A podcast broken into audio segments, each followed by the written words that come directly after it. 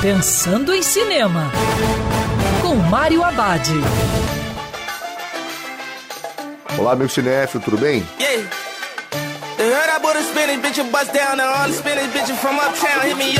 Impressiona que passados 17 anos do último Bad Boys, a franquia ainda tem a lenha para queimar.